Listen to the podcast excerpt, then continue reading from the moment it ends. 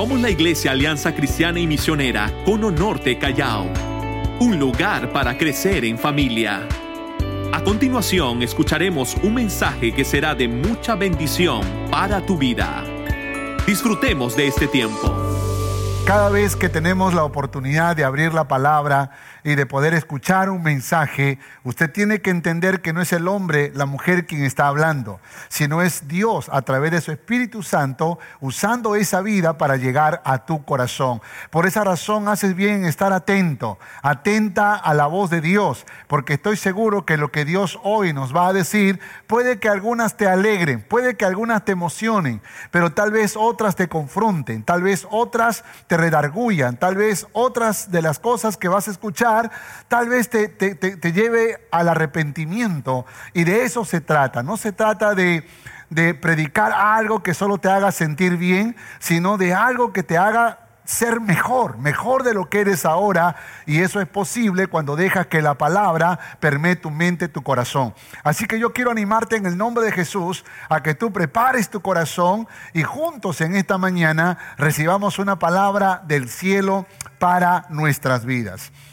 El domingo pasado, el pastor Samuel inició la nueva serie de este mes de noviembre y esta nueva serie se titula Renovando la intimidad con Dios, renovando la intimidad con Dios. Qué necesario, qué importante, qué elemental es que podamos renovar la presencia, eh, nuestra relación, nuestra intimidad con Dios. Y por esa razón es importante que nosotros, como hombres de Dios, como mujeres de Dios, estemos listos para recibir este desafío. El domingo pasado escuchamos el mensaje amando su presencia, amando su presencia.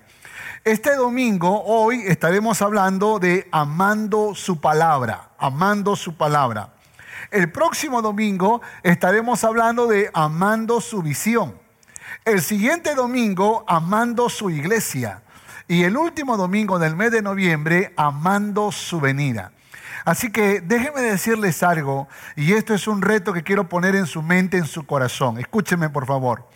¿Sabe qué ejercicio yo hice desde el domingo anterior?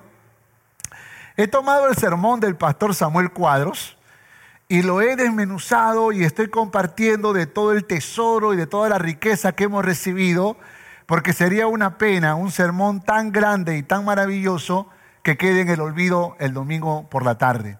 Por esa razón creo que es importante que nosotros podamos mantener viva esa palabra. A veces tenemos comezón de, de oír nuevas enseñanzas, pero olvidamos que la palabra quiere penetrar en nuestros corazones. Y hasta que esa palabra no penetre, todavía Dios te la quiere volver a decir, te la quiere volver a enseñar. Por esa razón es vital que nosotros recordemos que amar la presencia no es un reto solo del día domingo. Es un reto de lunes a domingo. Por esa razón, cada día yo mismo reflexionando sobre ese sermón, he vuelto a compartir también pequeños devocionales a mis hermanos con los que tengo grupos, porque creo que es vital, es importante que podamos amar la presencia de Dios. El día de hoy yo quiero hablarles sobre amando la palabra de Dios, amando la palabra de Dios. Así que déjeme rápidamente ir a mi introducción. La Biblia, la Biblia es un maravilloso libro que con su lectura nos ha dado una nueva visión de la vida, la familia y propósito en la tierra. ¿Cuántos dicen amén a esto? Aleluya, ¿no? Nos ha revelado a nuestro poderoso creador y Dios como también su plan perfecto para la humanidad. El Antiguo Testamento narra principalmente la creación de todo lo existente y la historia del pueblo hebreo. Recuerden que cada libro del Antiguo Testamento no hace otra cosa que mostrar cómo Dios se reveló a un pueblo específico. Pero el Nuevo Testamento narra la vida, la muerte y resurrección de Jesús. Así que es también su mensaje y la historia de la iglesia, en, sus primeros, en sus primeros años, en sus primeras décadas, cómo se desarrolló, cómo trabajó y por supuesto es el libro tan profundo y tan rico como es el Apocalipsis. Así que es importante que nosotros entendamos estos detalles que conforman la palabra de Dios. La palabra eh, eh, es, es, es, una revelación de Dios para nuestras vidas. Es increíble cómo esta palabra, que puede ser un libro de historia para muchos, escuche esto, que puede ser un libro de historia para muchos, que puede ser un libro de teología o de doctrina para otros, para nosotros tiene que ser la palabra viviente, tiene que ser la palabra viva que alimenta, que nutre, que fortalece, que transforma, que cambia nuestras vidas. Y es necesario que nosotros podamos ser hombres y mujeres de la palabra. Ojo que cuando yo siempre digo que si yo voy a decir que yo soy un hombre de la palabra, no significa que yo conozco la palabra, porque hay mucha gente que conoce la palabra y no confía en Dios, o no obedece a Dios, o no cree en Dios. Dice la Biblia que los demonios también conocen la palabra. Cuando, cuando tentaron a Jesús, lo tentaron usando la palabra, pero no hay duda de que no obedecen a esa palabra. Si tú eres un hombre de la palabra, si tú eres una mujer de la palabra, no eres solo alguien que conoce la palabra, sino alguien que vive la palabra. Alguien que camina en esa palabra, que obedece a esa palabra. Así que no te confundas conocimiento o oír con escuchar, ¿no? Usando la palabra hebrea Shema, que tiene que ver con oye y obedece. Así que aquí encontramos entonces la profundidad y la riqueza de esta palabra. Ahora, ¿por qué debemos amar su palabra? ¿Por qué debemos amar su palabra? Porque alguien puede decirme, pero ¿por qué? Entonces yo le voy a dar cuatro razones. Y voy a tratar de correr lo más rápido que pueda porque hay mucha riqueza en todo lo que le voy a decir pero quiero que al mismo tiempo sea conciso para que usted no se canse, sino más bien la reciba como del cielo para su vida. Usted tiene que amar la palabra por su naturaleza, por su influencia, por su poder y por su propósito. Cuatro razones por las que usted debe amar la palabra. Es increíble, pero cada uno de estos puntos me obliga a poder usar una porción diferente de, de las Sagradas Escrituras. Así que en esta ocasión no les voy a predicar un sermón expositivo, sino más bien un sermón temático.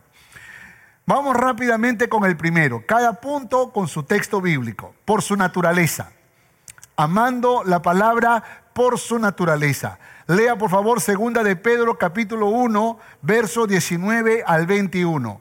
Segunda de Pedro, capítulo 1, verso 19 al 21. Dice así la palabra de Dios. Tenemos también la palabra profética más segura, a la cual hacéis bien en estar atentos como a una antorcha que alumbra en lugar oscuro hasta que el día esclarezca y el lucero de la mañana salga en vuestros corazones. Entendiendo primero esto, que ninguna profecía de la escritura es de interpretación privada, porque nunca la profecía fue traída por voluntad humana, sino que los santos hombres de Dios hablaron siendo inspirados por el Espíritu. Qué poderosa palabra, qué revelación que nos entrega las mismas sagradas escrituras para darnos claridad acerca de esta de esta palabra.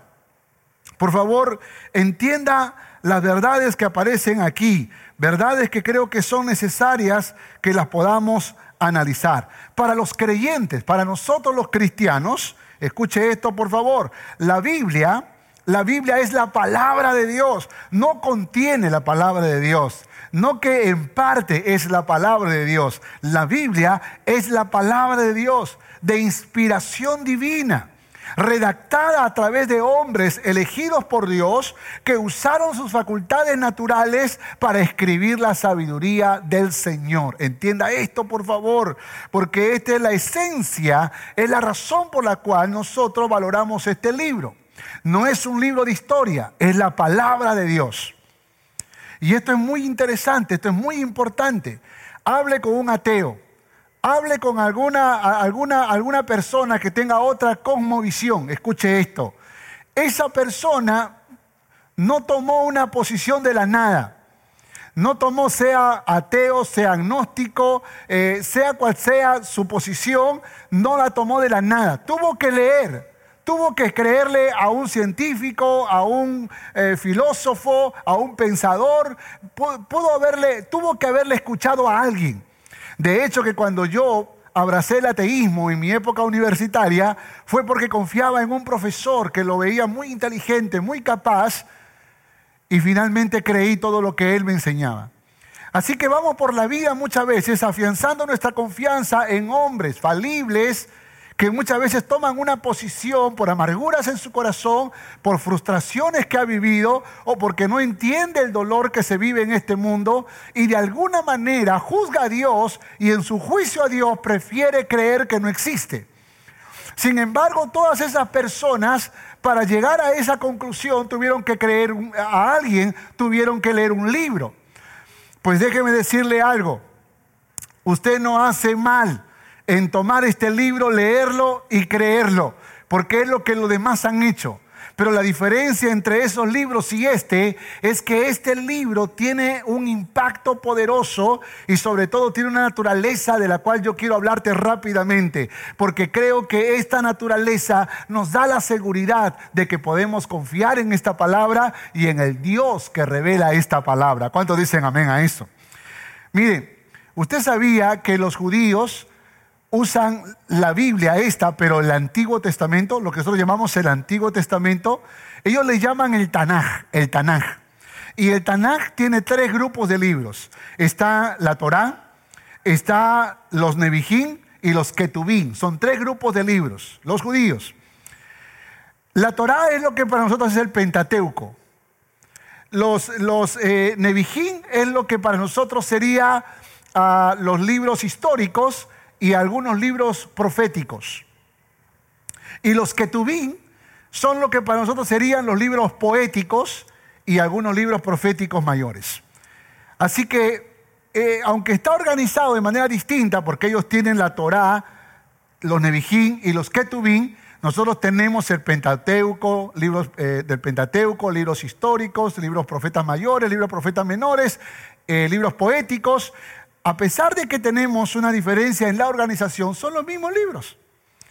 La razón por la cual ellos tienen menos libros que nosotros es porque nosotros tenemos primera y segunda de Samuel, primera y segunda de Reyes, tenemos primera y segunda de Crónicas, ellos solo tienen Reyes, ellos tienen Samuel, ellos tienen Crónicas en un solo libro, pero es exactamente lo mismo. Por esa razón, por esa razón, el filtro que se pasó, el canon, como, como hoy le conocemos, para, para la, medida, la vara, para ser seleccionado como palabra de Dios, pasó por un proceso con varios requisitos, como por ejemplo que tenga 400 años de antigüedad antes de Cristo, aunque a los judíos les cuesta tomar a Jesús como la medida del tiempo, sin embargo para referirse a una época tiene que usar a Jesús 400 años antes de Cristo. Eh, eh, otro de los requisitos es que, esté escrito en arameo antiguo o en hebreo antiguo. Y otro más es que tuviera un mensaje importante, relevante, conforme con los principios del judaísmo. Y así es como se fue eh, conjugando estos libros y yo le voy a hablar luego del impacto y de la, de la, del poder que manifiesta, de la gloria y la grandeza que manifiesta este maravilloso libro. Cuando se construye el Nuevo Testamento, que es el libro que no tienen los judíos porque los judíos rechazaron a Jesucristo, pero usted sabe que el cristianismo no se puede ocultar en el mundo entero. El cristianismo es el movimiento de fe más grande que hay sobre la tierra. Somos muchos más que los musulmanes, que los judíos, que las sectas de los, los, grupos sectarios. Somos una comunidad que conforma más de mil millones de cristianos en el mundo entero. Por lo tanto, este movimiento que nació con, la obra de Jesucristo en la cruz no hace otra cosa que revelarnos algo poderoso que Dios quería comunicarnos. Por esa razón es necesario que nosotros entendamos la riqueza del Nuevo Testamento. El Nuevo Testamento habla de la vida de Jesús, habla de las enseñanzas de Jesús, pero también de la fundación de la iglesia. Y aunque hubieron mucha gente que escribió, también hubo una, medida, una vara, que es lo que se llama, lo que se traduce como canon, vara, para poder seleccionar los libros que conformarían parte de lo que hoy se conoce como el Nuevo Testamento o la Biblia.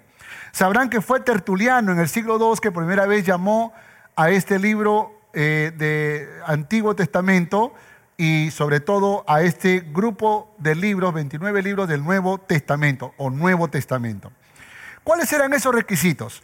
Que el libro fuese escrito por un apóstol o por, uno de los apóstoles, los, de, los 12 que estuvieron con Jesús, eh, o por uno con una relación estrecha con un apóstol. De hecho, cuando hablo de los doce apóstoles, estoy, no estoy considerando a Judas, sino a Pablo, que es considerado entre él mismo en sus cartas como el abortivo, ¿no? como el último de todos, pero de alguna manera se entiende que él también fue de alguna forma un enviado por el Señor. Que el libro demostrase carácter, doctrina de Cristo, autoridad espiritual, que el libro guarde unidad y armonía con los otros libros canónicos, que el libro sea aceptado por los padres apostólicos, es decir, los primeros pastores más renombrados de las iglesias que fueron fundados en las primeras décadas de las iglesias de la época o los primeros siglos. Entonces pasa por un filtro de selección para que puedan conformar lo que hoy se conoce como la Biblia la palabra de Dios. Así que déjenme decirles algo, hay más, hay más valor y hay más admiración en, la exhaustiva selección de estos libros que en cualquier otro libro que usted podría elegir para leer. Por esa razón tenga cuidado, porque lo que usted lee no solamente puede quedar en conocimiento, también puede distorsionar su carácter, tu filosofía de vida. Con eso no estoy diciendo que no leas, pero no dejes de leer este manual de vida que es tan importante. Puedes pasar leyendo muchos libros que hablan acerca de Dios, pero mejor es que leas este libro que es la misma palabra de Dios, Dios hablando a tu vida, Dios hablando a tu corazón. Por eso que el apóstol Pedro va a decir esta poderosa verdad, que ninguna profecía de la escritura es de interpretación privada, porque nunca la profecía fue traída por voluntad humana, sino que los santos hombres de Dios hablaron siendo inspirados por el Espíritu Santo. Por esa razón es importante que entendamos la naturaleza de esta palabra es que es la revelación de Dios. ¿Qué quería revelar Dios? No solamente su carácter, Dios quería revelar su propósito, su plan, su, eh, la razón por la cual creó el universo y por la cual creó a la humanidad. Por esa razón, cuando uno lee la palabra, uno tiene que entender que es Dios hablando a tu vida, es Dios hablando a tu corazón, es Dios retándote, es Dios desafiándote. Y cuando tú vas a un texto en donde de pronto pareciera como que como que Dios te está diciendo, hey, ama a tu mujer, sujétate a tu esposo, honra a tus padres.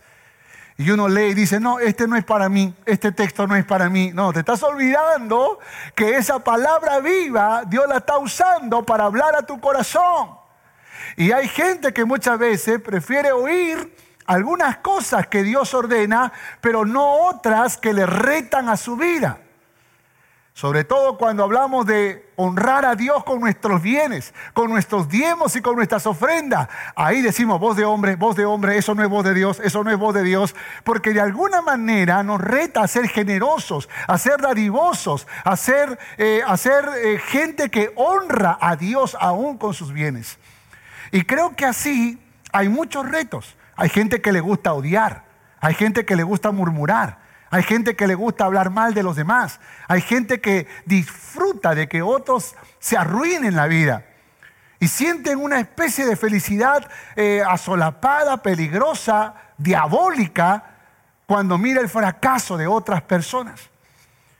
Y a esas personas puede que Dios le está diciendo, cuida tu corazón. Puede que esa persona le esté diciendo, ten compasión. Puede que esa persona Dios le esté diciendo, perdona, pide perdón. Pero muchas veces nosotros decimos, mm, este texto no es para mí, ¿eh? este texto es para fulano, se lo voy a compartir a fulano, porque de alguna manera te olvidas de la naturaleza de esta palabra. Esta palabra es revelación de Dios para tu vida. Y escriba eso, por favor. Es revelación de Dios para mi vida. No es para tu vecino, es para ti. Es para ti. ¡Ey! Escucha. Cuando Dios te está, está hablando, cuando Dios está hablando, no es que le quiere hablar a tu vecino, te quiere hablar a ti. Y por esa razón es importante que cuando abras la palabra, tú le digas, Dios, yo quiero que tú confrontes mi corazón. ¿Qué tengo que ordenar? ¿Qué nudo tengo que desatar? ¿Qué cosa tengo que hacer? Y es increíble cómo la palabra nos desnuda al punto que nos damos cuenta que es palabra de Dios. Es palabra de Dios. Pero tenga cuidado con jugar a la suerte. Porque por ahí algún gracioso dice, a ver, Señor, háblame, háblame. Y está, pone el dedo. Y dice ahí, y Judas fue y se ahorcó. No, no, no, esto no es para mí. Háblame, Señor, háblame, háblame. Y vuelve a poner el dedo. Ve tú y haz lo mismo. Y uno dice, ¿cómo? ¿Me voy a ahorcar yo? No, no, no, es que así, es, no, así no es como se lee la palabra. Usted tiene que leerla en orden. Usted tiene que leerla en orden. Ese orden puede ser libro por libro o ese orden puede ser el desmenuzar un sermón que tú recibes el día domingo. Entonces tú recibes el mensaje de Dios y ahora tú desmenuzas cada día ese sermón, ese, cada versículo y te apropias de cada verdad. Y esa es la forma, hay un orden, siempre hay un orden, siempre hay una disciplina. Y yo te reto en el nombre de Jesús que tú establezcas una disciplina en tu vida. Amén. Vamos con el segundo punto, su influencia. Tenemos que amar la palabra por su influencia. Salmo capítulo 17, perdón, capítulo 19, verso 7. Salmo capítulo 19, verso 7. Dice, la ley de Jehová es perfecta que convierte el alma. El testimonio de Jehová es fiel, que hace sabio al sencillo. Verso 8. Los mandamientos de Jehová son rectos, que alegran el corazón. El precepto de Jehová es puro que alumbra los ojos. Por favor, note los cuatro, las cuatro cosas puntuales que dice este texto. Dice, la ley de Jehová es perfecta, es fiel, es recta, es pura. Note, la palabra de Dios es perfecta, es fiel, es recta y es pura. ¿Cuántos dicen amén a esto? Amén. Qué, qué, hermosa palabra tenemos, hermanos. Este es el tesoro más grande que tú y yo hayamos podido alcanzar. Es una riqueza que tiene tanto valor, tanto valor que el día que te falte, es el día de más pobreza, de más ruina y de más desgracia en nuestras vidas. ¿Por qué razón esta palabra es considerada perfecta, fiel, recta, pura? ¿Por qué? Uno, porque convierte el alma. Tremendo. Convierte el alma. Hermanos, he pasado por la vida mis primeros 18 años rechazando cualquier consejo, cualquier pensamiento, por más filosófico que se escuchara porque eh, prevalecía mi orgullo, mi independencia, mi autosuficiencia. Yo puedo. Pero cuando empecé a leer este maravilloso libro, me di cuenta que era, como dijo el mismo Jacob, gusano de Jacob. Es decir, eh, llega un momento donde te sientes lo vil, lo menospreciado de este mundo y que Dios tuvo el honor, el privilegio, nosotros tuvimos el honor, perdón, y el privilegio de ser escogidos por Dios para recibir esta hermosa y poderosa palabra que convierte el alma. ¿Cuántas almas han sido convertidas por la palabra?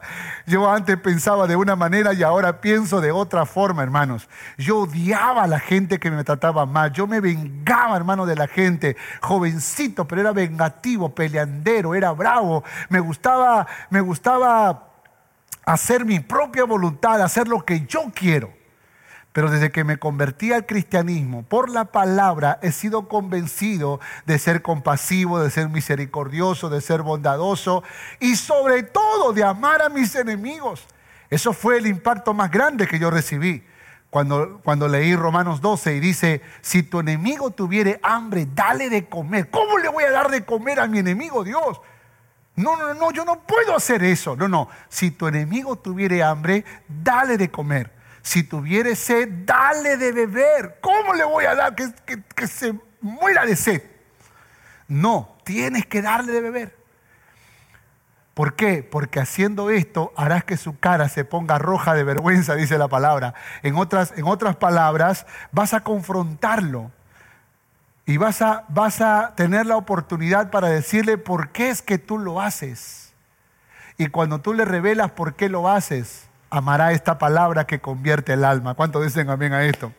Que hace sabio al sencillo. Qué maravilloso. Déjenme decirles algo, mi madre, mi madre se convirtió en una mujer sabia, ¿Sabe qué la hizo sabia? La palabra de Dios. Mi madre nunca pasó del segundo grado de primaria, no sabía leer, pero aprendió a leer leyendo la Biblia y comenzó a desarrollar una sabiduría extraordinaria, una forma de poder hablar la palabra de manera que impactó mi alma, mi corazón. Y yo no tengo la menor duda que no importa el nivel académico, emocional, espiritual, de debacle en la que tú te puedas encontrar. La Biblia dice que la palabra hace sabio al sencillo, al que no sabe, al que no entiende, al que dice que no puede, a ese lo engrandece. La palabra alegra el corazón, hermanos. La palabra alegra el corazón. Y por esa razón a veces que no entiendo los cristianos que andan todos serio, serio, serio, la palabra. Yo soy de la palabra, por eso soy un hombre serio. Yo nunca hago chistes, yo nunca hablo, nunca estoy riendo. ¿En qué parte de la Biblia dice esto? Porque yo encuentro que la Biblia dice que la palabra alegra el corazón. Alegra el corazón. ¿Cuántos alegres hay en esta mañana? ¿Cuántos alegres hay en esta mañana? Escribe, escriba. Yo estoy con el corazón alegre. Porque la palabra, hermanos, alegra el corazón. Y otra cosa que hace la palabra, alumbra los ojos alumbra los ojos. Qué maravilloso, ¿no?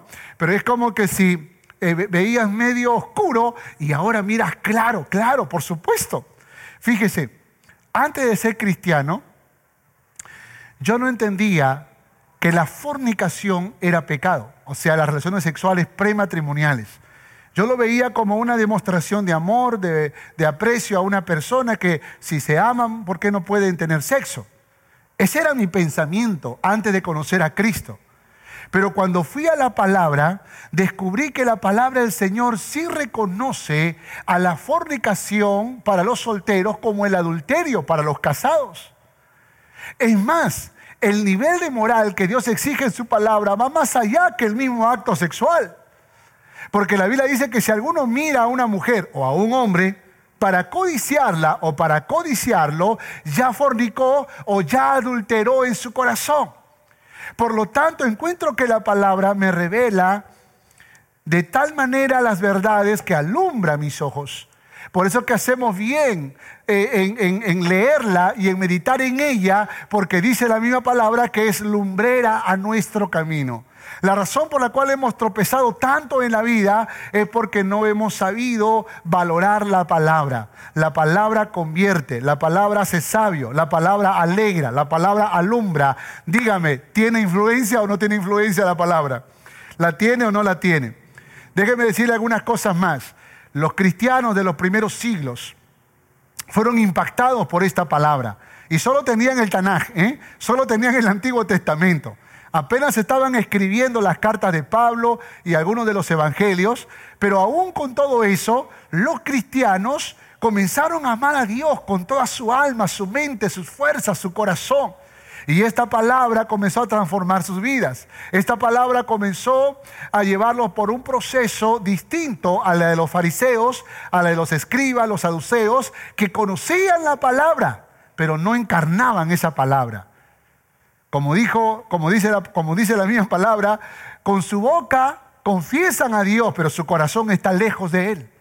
De tal manera que ellos, estos cristianos, ahora estaban tomando esa palabra, el Tanaj o el Antiguo Testamento, y algunos escritos del Nuevo Testamento, y, la estaban, y se estaban apropiando de cada verdad. Y el impacto fue evidente en el Imperio Romano. Escúcheme. Si usted lee algunos libros de historia, usted sabrá que la influencia, la influencia en los derechos civiles, en los valores de familia, fueron influenciados en el Imperio Romano por la iglesia que nació en los primeros siglos. Porque cuando los ciudadanos romanos tiraban a sus niños que no los querían en la plaza para que otros los tomen como si fuera una, bolsa de basura que dejan en, la, en la plaza, dejaban a los niños ahí y pudieran, pudieron llegar violadores o, gente que tomaba mujeres, niñas para criarlas para la prostitución, o tal vez hombres que tomaban a esos niños para convertirlos en gladiadores o en esclavos trabajadores. ¿Dónde está la conciencia? ¿Dónde está el amor? Abandonaban a sus enfermos en las plazas, eh, a sus ancianos. Y la Biblia, la, historia, perdón, nos, nos, revela de que la Biblia impactó tanto en el corazón de estos cristianos que se dieron a la ayuda social comenzaron a atender a los ancianos, comenzaron a ayudar a los niños que, que, eran abandonados, de alguna manera buscar una forma de mostrar el amor de Jesucristo y el imperio romano quedó influenciado por los valores cristianos de la iglesia de ese tiempo. ¿Qué influenció al imperio romano? La palabra de Dios. La palabra de Dios impactó entonces en sus valores de familia durante los primeros siglos del Imperio Romano. Se instauraron los conceptos de derechos humanos, familia, moralidad, beneficencia, virtudes cristianas con más eficacia que lo que había sido enseñado en la filosofía antigua del lejano oriente o en Grecia. ¡Qué tremendo! La reforma carcelaria fue promovida por un hombre llamado John Howard usando la palabra de Dios. La abolición de la esclavitud a través de William Wilberforce. Hay una película muy buena acerca de él eh, que también fue con la palabra eh, la abolición de la esclavitud la reforma de las condiciones laborales. El conde de Shaftesbury, eh, también un cristiano usando la palabra de Dios. Establecimiento de los orfanatorios a través de George Mueller o de los hogares de niños abandonados por Tomás Barnardo. Es decir, encontramos una influencia en diferentes aspectos sociales en la vida a causa de la palabra. La palabra influye, hermanos. Por ejemplo, Miguel Ángel, ustedes se acuerdan esas en el arte, ¿no? Hubo un impacto también tremendo. Miguel Ángel pintó el, Cristo resucitado, la última cena, inspirado precisamente en la palabra. Y, y, muchas obras renacentistas con una influencia poderosa de las escrituras. Shakespeare, Shakespeare citó directamente o hizo alusión a 42 libros de la Biblia, la influencia de la palabra. Y entre los científicos cristianos, desde la antigüedad del siglo XVI, ahí está Johannes Kepler, Isaac Newton, Robert Boyle, William Harvey, John Wright, tantos otros y últimamente estamos hablando de un famoso genetista llamado Francis Collins, que es un hombre importantísimo. Él es el, el abanderado de buscar la, vacuna contra el coronavirus para Estados Unidos y es el líder de un proyecto internacional de ocho naciones que están trabajando para la búsqueda de la solución a este virus COVID-19. Ese hombre, ese genetista, es cristiano. Es un hombre de Dios, es un temeroso del Señor. Así que lo que yo encuentro es gente que ha sido influenciada por la palabra de Dios. ¿Cuántos aquí están siendo influenciados por la palabra de Dios? ¿Cuántos aquí están convencidos que la palabra influye, influencia de tal manera que te cambia la forma de vivir, te cambia la forma de relacionarte, te cambia la forma de, de hacer familia y aún de poder vivir en comunidad? Le voy a decir algo. Yo nunca vi a mi padre darle un beso a mi madre. Yo nunca escuché a mi padre decirle te amo a mi mamá. Mi papá no era, no era el peor de todos los hombres, pero mi padre fue criado, fue marcado por el odio desde su infancia. No, no creció en un, hogar, en un hogar constituido. Por lo tanto, puede que muchas cosas no aprendió. Y cuando él se casa con mi madre, él aprendió a trabajar, aprendió a esforzarse, a, a seguir sus sueños, pero no tenía tiempo para darle un abrazo a mi madre, decirle un te amo. De hecho, que las veces que mi papá y mi mamá se daban un beso, era porque mi papá, cuatro eh, hijos, empujábamos la cabeza de mi papá por un lado y cuatro la cabeza de mi mamá por el otro lado y hasta que se pudieran dar un beso. Y después que se daban el beso, mi mamá se limpiaba la boca. ¿Por qué razón? Porque ella también no, no, eh, si, su, si su esposo no era afectivo, no era cariñoso, ¿por qué ella tendría que serlo?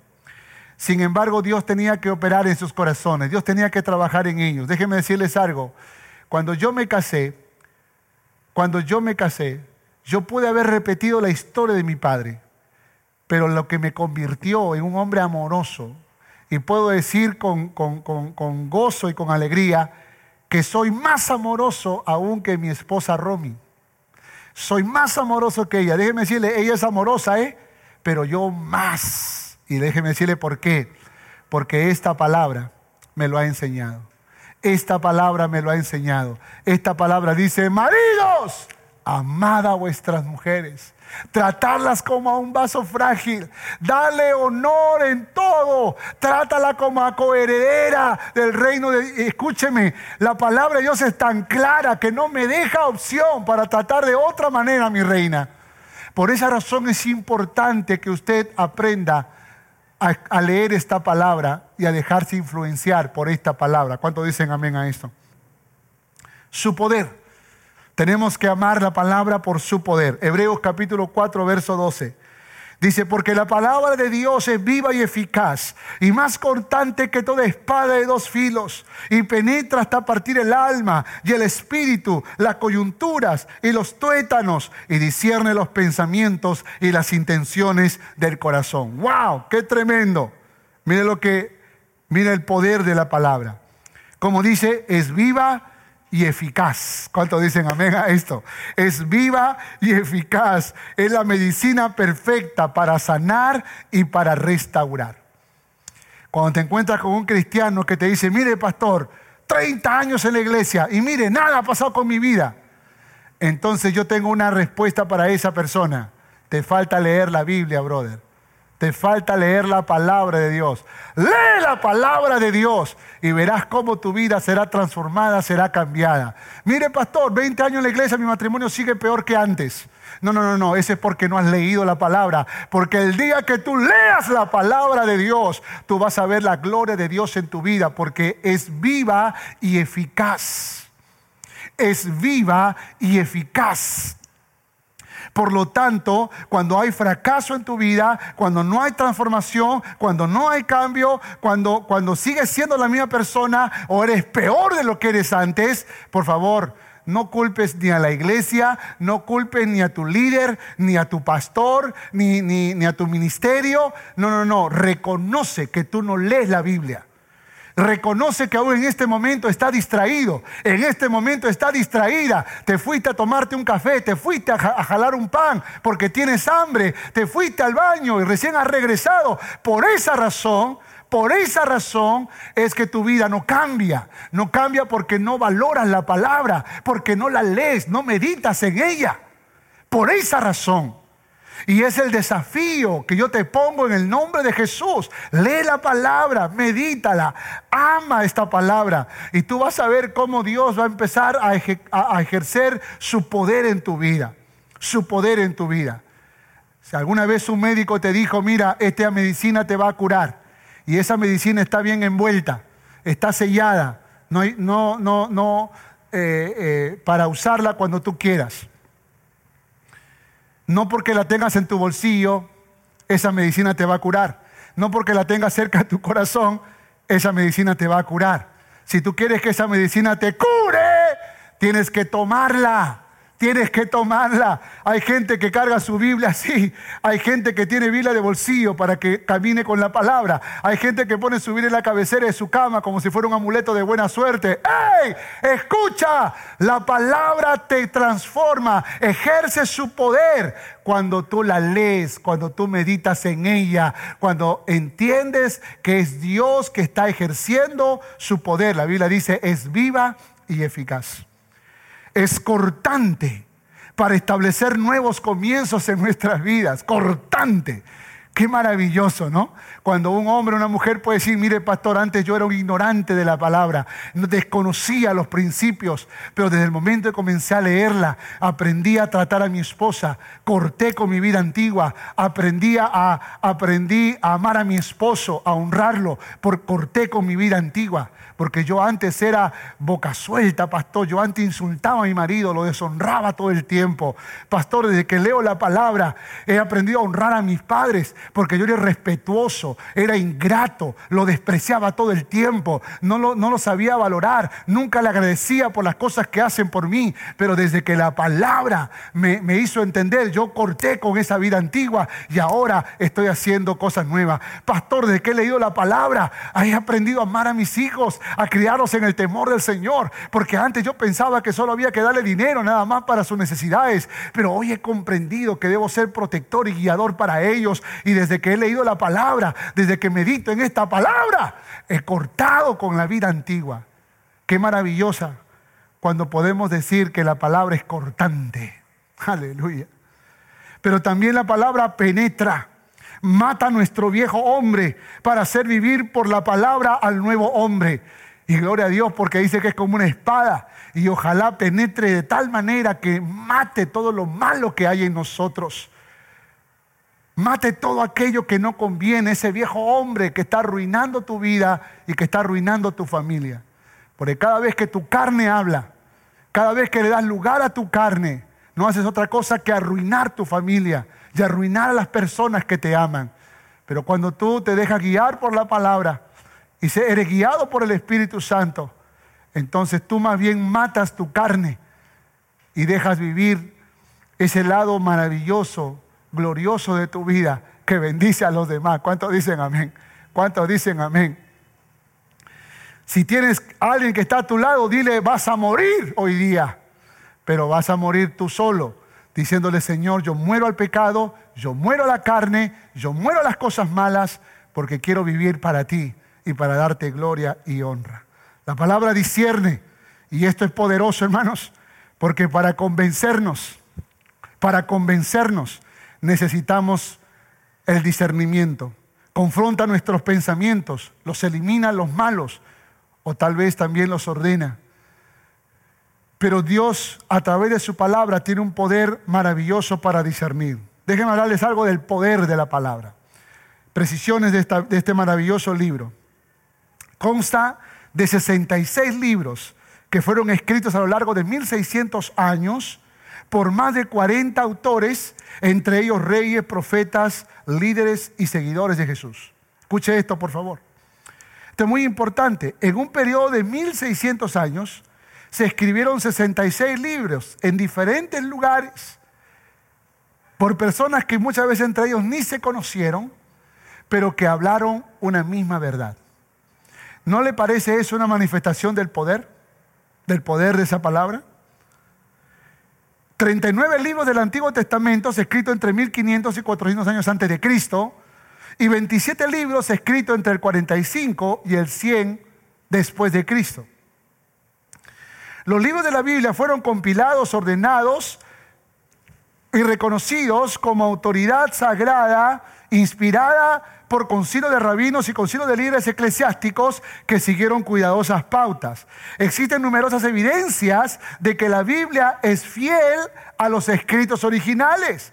De, de, las miles de copias encontradas, aún existen 5.300 copias de manuscritos en griegas del Nuevo Testamento y están más preservadas que los escritos de Platón y Aristóteles, que son más antiguos todavía. Escúcheme, Platón y Aristóteles son uno de los filósofos más reconocidos en el mundo. Los escritos han sido guardados y cuidados de manera tal como ninguno otro. Pero es increíble que las copias y los escritos acerca de Jesucristo y, los libros que fueron escritos por estos autores, estos más de 40 autores, están conservadas, están conservadas mucho mejor, a legua de distancia, de lo que fueron conservados los escritos de Platón y Aristóteles.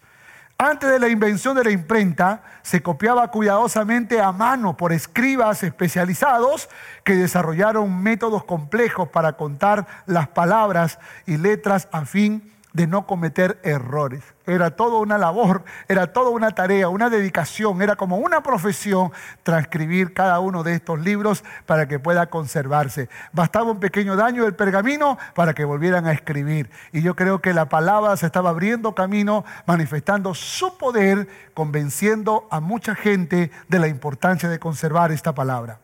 La Biblia fue el primer libro publicado por la imprenta de Johannes Gutenberg en 1455.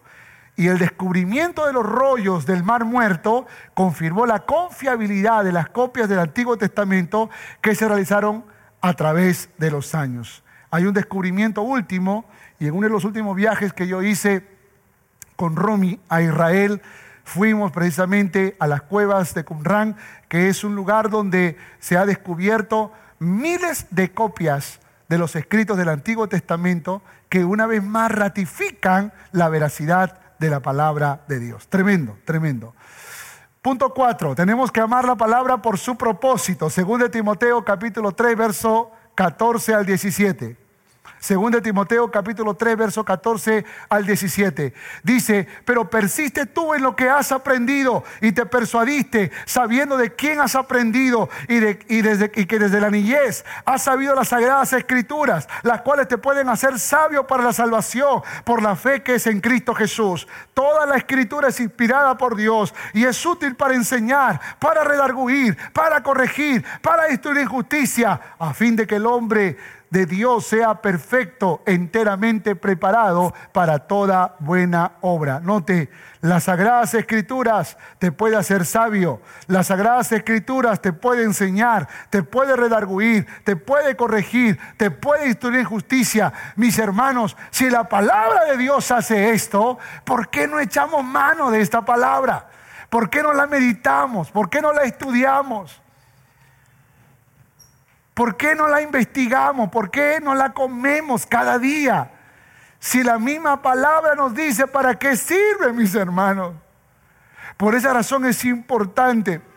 Si me dijera, mira, si tú comes esta fruta, te va a hacer bien en esto, te va a hacer bien en lo otro. Si tú comes esta verdura, te va a hacer bien en esto, te va a hacer bien en lo otro. Si tú comes a esta hora, te va a hacer bien en esto, te va a hacer lo otro. Si tú bebes agua, te va a hacer bien en esto, te va a hacer bien en lo otro. Y uno lo toma porque uno dice, yo quiero que me haga bien. Pues si tú lees la palabra, te hace sabio, te enseña, te redarguye, te corrige, te instruye en justicia. Entonces, ¿no será que debas leer la palabra de Dios y meditar en ella? Me impacta lo que dice, te hace, te instruye en justicia, porque nosotros por naturaleza somos injustos. No sabemos honrar al que merece honra. No sabemos valorar al que merece ser valorado o a la que merece ser valorada. Pero la palabra nos instruye en justicia y nos enseña a ser justos con todas las personas, aun con aquellos que hacen bien y con aquellos que hacen mal. Cómo tratar, justos en la crianza con nuestros hijos, justos en la relación con nuestro cónyuge, justos en nuestras relaciones interpersonales, justos aún en nuestras funciones laborales, justos en todo el sentido de la palabra. Pero note el propósito, aquí está el propósito, a fin de que el hombre de Dios, ¿cuántos hombres y mujeres de Dios hay aquí? Dice, a fin de que el hombre de Dios sea qué? Perfecto la palabra perfecto aquí es maduro, para que tú seas maduro, maduro, no más duro, maduro, porque algunos son más duros, maduro, perfecto, enteramente preparado para toda buena obra. Escúcheme, escúcheme, escúcheme. ¿Sabe por qué Dios reveló esta palabra? Porque Dios tenía un propósito. ¿Y cuál era el propósito? Que tú madures, que yo madure, que podamos ser perfeccionados, que podamos crecer, pero no solamente que podamos madurar, sino que estemos preparados para toda buena obra. Hermano, si para eso Dios te hizo cristiano, si para eso Dios te hizo cristiana, ¿qué estás haciendo con tu servicio? Dime de qué manera está siendo útil en el reino de Dios. Porque si el propósito de Dios es madurar, dice, pastor, estoy maduro, estoy maduro. Sí, pero no solamente para eso, sino preparado para toda buena obra. En otra palabra, para que le sirvas a Dios, para que extiendas el reino de Dios, para que te sumes a todo este movimiento que estamos haciendo como iglesia y podamos hacer correr esta misión que el Señor ha puesto en nuestras manos. De ahí que es importante que no solo oigamos, sino escuchemos. Es decir, que, no solo oír, sino también obedecer. Porque Dios quiere hacerte madurar y Dios quiere usarte en su reino. ¿Cuánto dicen amén a esto? ¿Cuánto dicen amén a esto, hermanos? Dios quiere usarte en su reino. ¿Sabe? Hay mucho trabajo por hacer. Para que usted tenga una idea, la palabra de Dios todavía no ha llegado al mundo entero. Todavía. Hay todavía muchas comunidades que no han recibido la palabra.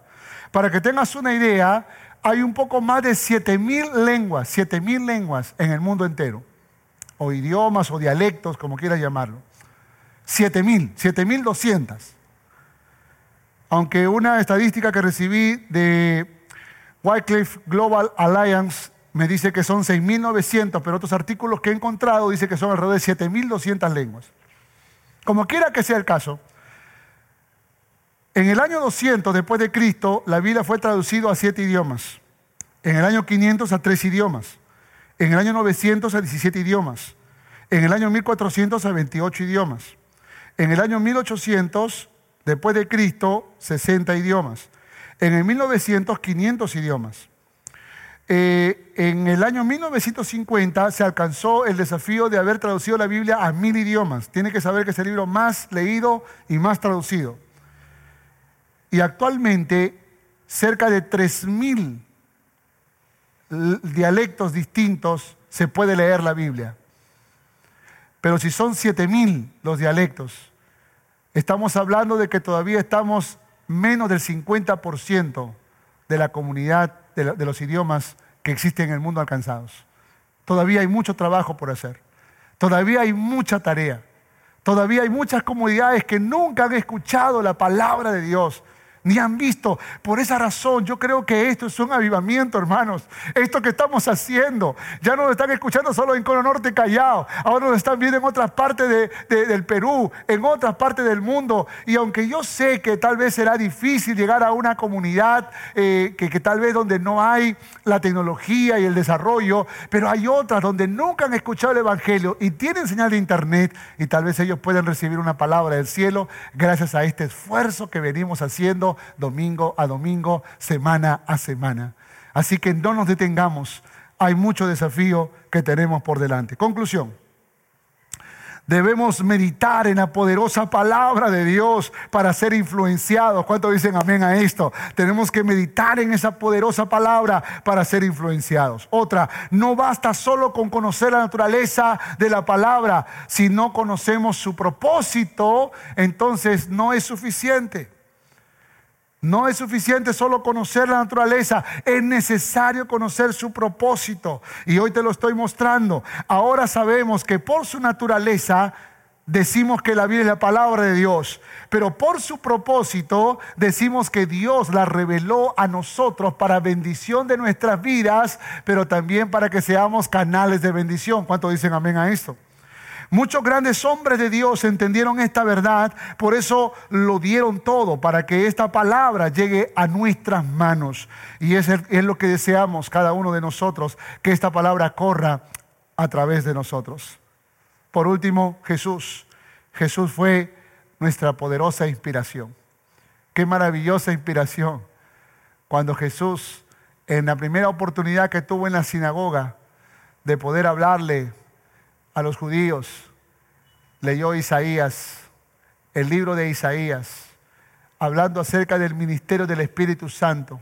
No hizo otra cosa que leer una porción de la palabra y luego la declaración poderosa por la cual casi lo apedrean, por la cual casi lo tiran de un barranco, cuando él dijo, esta, para, esta promesa se ha cumplido hoy en mí, porque he venido para sanar a los quebrantados de corazón, para vendar sus heridas, sus heridas, para dar vista a los ciegos, para libertar a los cautivos.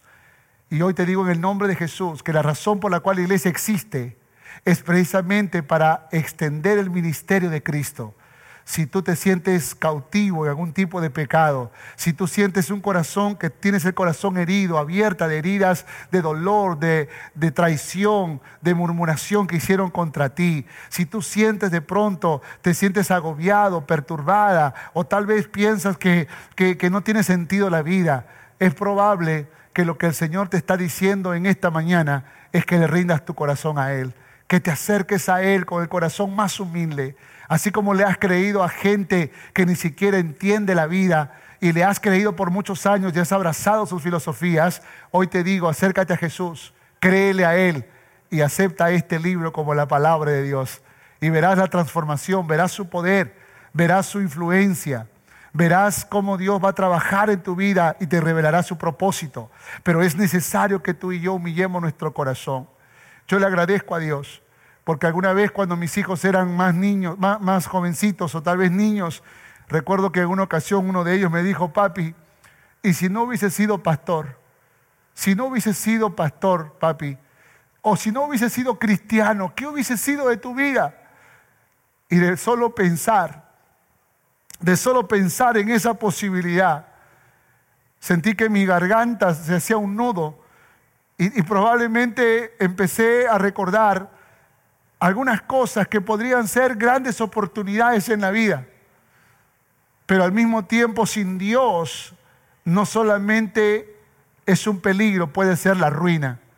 Así que mi respuesta fue, probablemente si no hubiese sido cristiano o si no hubiese sido un pastor, probablemente hubiese tenido una gran empresa, probablemente hubiese tenido mucho dinero,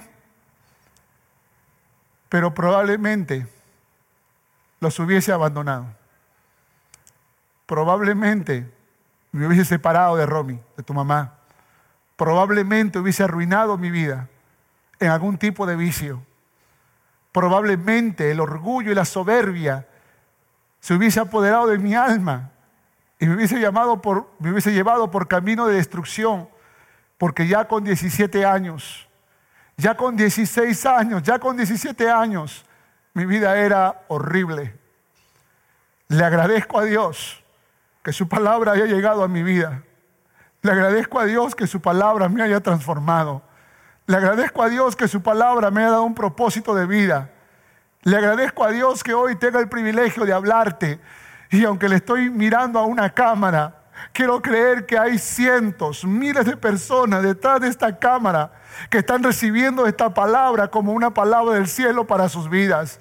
Porque Dios no tiene hijos favoritos. Lo que Dios hizo conmigo lo puede hacer contigo. El Señor tiene una obra poderosa esperando por ti. Lo único que necesita es que tú le digas, Señor, aquí estoy, heme aquí, toma mi vida, toma mi corazón.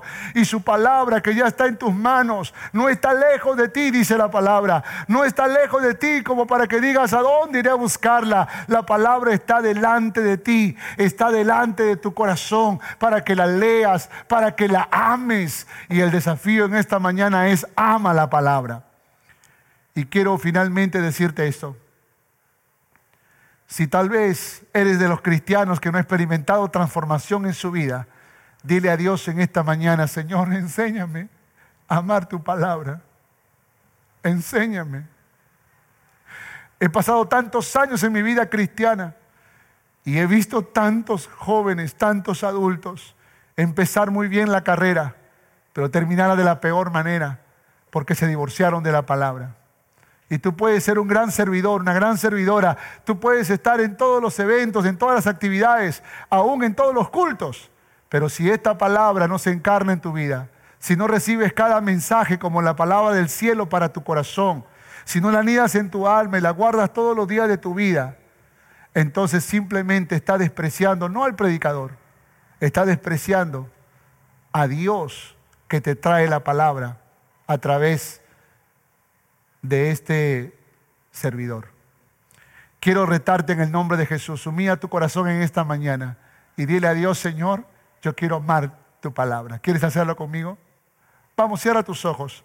Y si tú eres una persona que todavía no conoce al Señor, ríndele tu vida a Cristo Jesús. Él murió por ti en la cruz de Calvario y derramó hasta la última gota de su sangre para que tú tengas vida y vida en abundancia.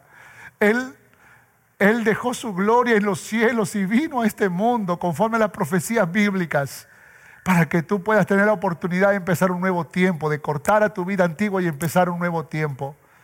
Y te puso la palabra en tus manos para que tú puedas ser transformado por ella. Así que yo te quiero retar en esta, en esta mañana, que tú le digas a Dios, Señor, te entrego mi vida, mi corazón. ¿Quieres hacerlo? Repite esta oración. Señor Jesús, siempre creí que la Biblia era un libro de historia, pero hoy me he convencido de que tu palabra, la Biblia, tiene poder, es influyente, que tu palabra tiene un propósito, revela su propósito para mi vida. Y yo quiero, Señor, en esta mañana pedirte perdón, perdóname por favor. Quiero recibirte en mi corazón como mi Señor y como mi Salvador. Quiero ser un hombre de Dios, una mujer de Dios. Ayúdame, por favor. Escribe mi nombre en tu libro de la vida. Te lo suplico, Señor. Ahora, mi hermano, si usted está conmigo todavía en oración, vamos a orar. Y en esta oración usted humille su corazón delante de Él Recuerde que la Biblia dice que Dios resiste a los soberbios, pero da gracia a los humildes. Así que humíate delante de Dios y dile, Señor, Señor, aquí estoy, Señor. Perdóname, Señor, por divorciarme de tu palabra. Perdóname porque estaba tan, tan cerca de mi boca, pero tan lejos de mi corazón. Perdóname por las veces que no supe meditar en ella. Y he juzgado a todo el mundo y he acusado a todo el mundo. Pero hoy, Señor, siento la necesidad de decir que soy responsable por no meditar en tu palabra. Quiero ser un hombre de Dios, quiero ser una mujer de Dios. Enséñame a amar tu palabra de verdad. No solo quiero conocerla, quiero vivirla, Señor. Quiero practicarla, Señor. Y por eso hoy pongo mi vida en tus manos para obedecer a esa voz. Lo que tú me digas, yo haré, Señor. Lo que tú ordenes, yo haré. Aun si esto significa una locura. Pero lo voy a hacer porque tu palabra me ordena hacerlo. Enséñame a amar a mi familia. Enséñame a amar tu obra, Señor. Enséñame a amar el ministerio que tú has puesto en mis manos. Pero sobre todo, enséñame a amar tu presencia y enséñame a amar tu palabra. Te lo pedimos en el nombre de Jesús. Amén y amén. Gracias por escuchar este mensaje. Recuerda que para estar en contacto con nosotros, puedes visitar todas nuestras redes sociales. No te olvides de compartirlo. Dios te bendiga.